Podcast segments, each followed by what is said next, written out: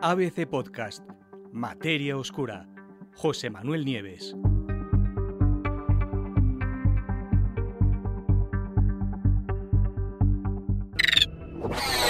Un micrometeorito causa cambios incorregibles en el espejo principal del James Webb.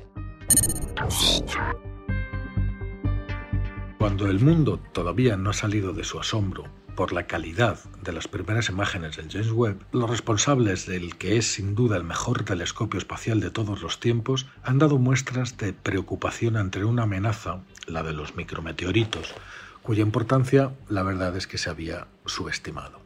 La colaboración JWST, que es James Webb Space Telescope, en efecto, publicó hace unos días un informe completo en el que se examina todo lo que el Webb ha logrado hasta ahora, todas las operaciones que han tenido a cabo, todos los despliegues, el rendimiento y también lo que puede esperarse a lo largo de la misión. El documento, que tiene fecha 12 de julio, pero que se ha hecho público hace apenas unos días, pues abarca desde la navegación del telescopio y su orientación hasta el rendimiento de sus múltiples instrumentos. Pero hay un apartado especialmente interesante y que no había sido publicado hasta ahora, y que también explica cómo el telescopio sufrió una serie de impactos, seis en total, de micrometeoritos, y eso que lleva apenas un par de semanas en su lugar de trabajo. Y lo más preocupante de todo es que uno de esos impactos causó lo que los técnicos han llamado un cambio incorregible en uno de los segmentos del espejo. ¿Cómo es el espejo del web? El espejo principal del, telescopio tiene 6 metros de diámetro y está formado por 18 segmentos hexagonales que están dispuestos en forma de panal. Cada segmento se puede controlar y mover de forma independiente. Cada segmento está hecho de berilio recubierto por una fina chapa de oro y todos los segmentos están alineados perfectamente para garantizar la mayor resolución y la sensibilidad lo más posible. ¿no? En caso de necesidad, esa alineación de los segmentos puede modificarse, moviendo cada uno de los segmentos hasta que estén perfectamente alineados, para compensar pequeñas deformaciones de los segmentos que pueden ser causadas, por ejemplo, por el impacto de micrometeoritos. Bueno, pues en este documento, en una de sus secciones, en la 4.7, se habla específicamente de eso, aborda eso, los impactos de micrometeoritos y su efecto potencial en el rendimiento del telescopio a largo plazo. La evaluación empieza, por supuesto, recordando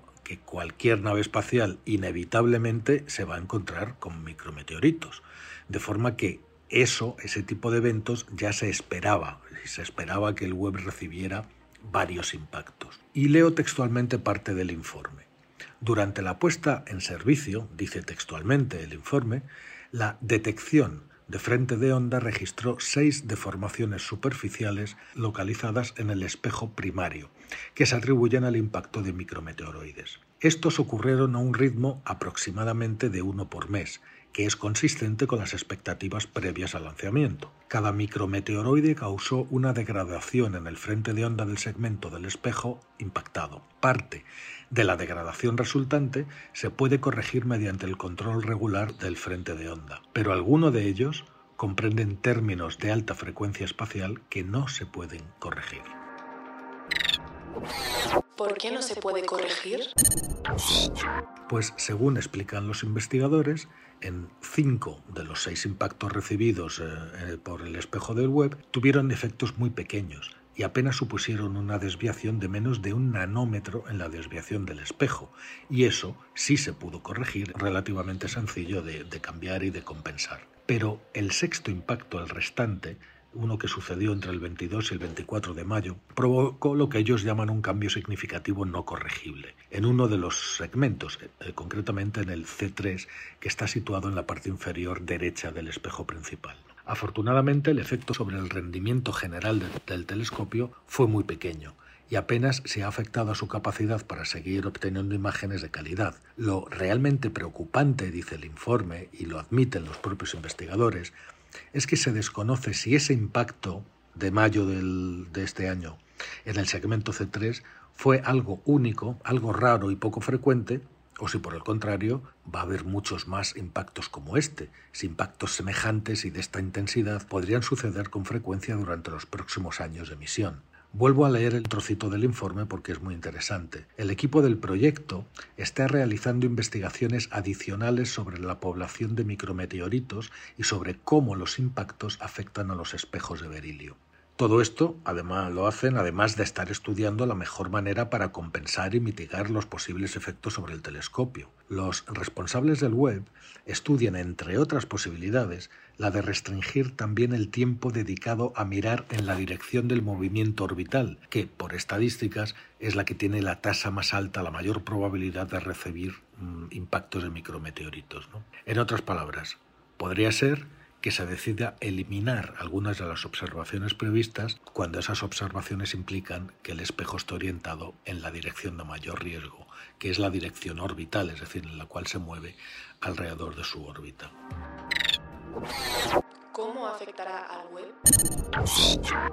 Pues con todo, y a pesar de la preocupación, que es muy lógica, tener en cuenta que se han tardado 25 años en diseñarlo, 10.000 millones de, dólares, y que si solamente en un par de semanas empezamos con esto, no sabemos cuánto va a durar, como esto, como haya muchos impactos de este tipo, ¿no? Pero con todo, y a pesar de esa preocupación, como os digo, los controladores de la misión se muestran optimistas. Y si bien es verdad que el impacto en el segmento C3 ha causado mm, molestia y preocupación, por supuesto, pues también lo es que el daño ha sido mínimo y que no se espera que afecte a la mayoría de las operaciones científicas del telescopio. El resultado clave de los seis meses de puesta en marcha del telescopio, concluye el informe, es el siguiente. El telescopio es totalmente capaz, dice textualmente el informe, de lograr los descubrimientos para los que fue construido. El James Webb se construyó y se concibió para permitir avances fundamentales en nuestra comprensión de la formación y evolución de galaxias, estrellas y sistemas planetarios.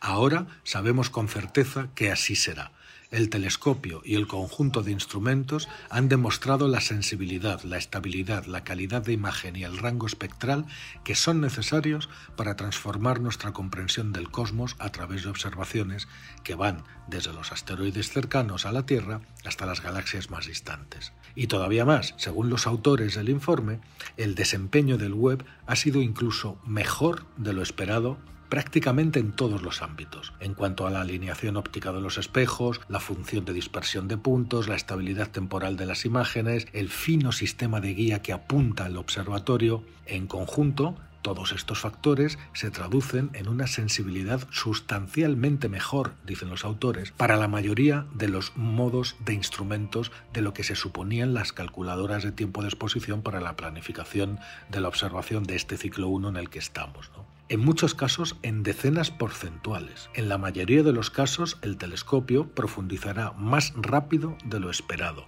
trabajará mejor de lo esperado y además el James Webb tiene suficiente combustible a bordo para durar por lo menos 20 años. Esto es lo que dicen, siempre y cuando, claro, los inevitables impactos de micrometeoritos se mantengan en las tasas previstas. Y eso es algo que solo el tiempo nos dirá.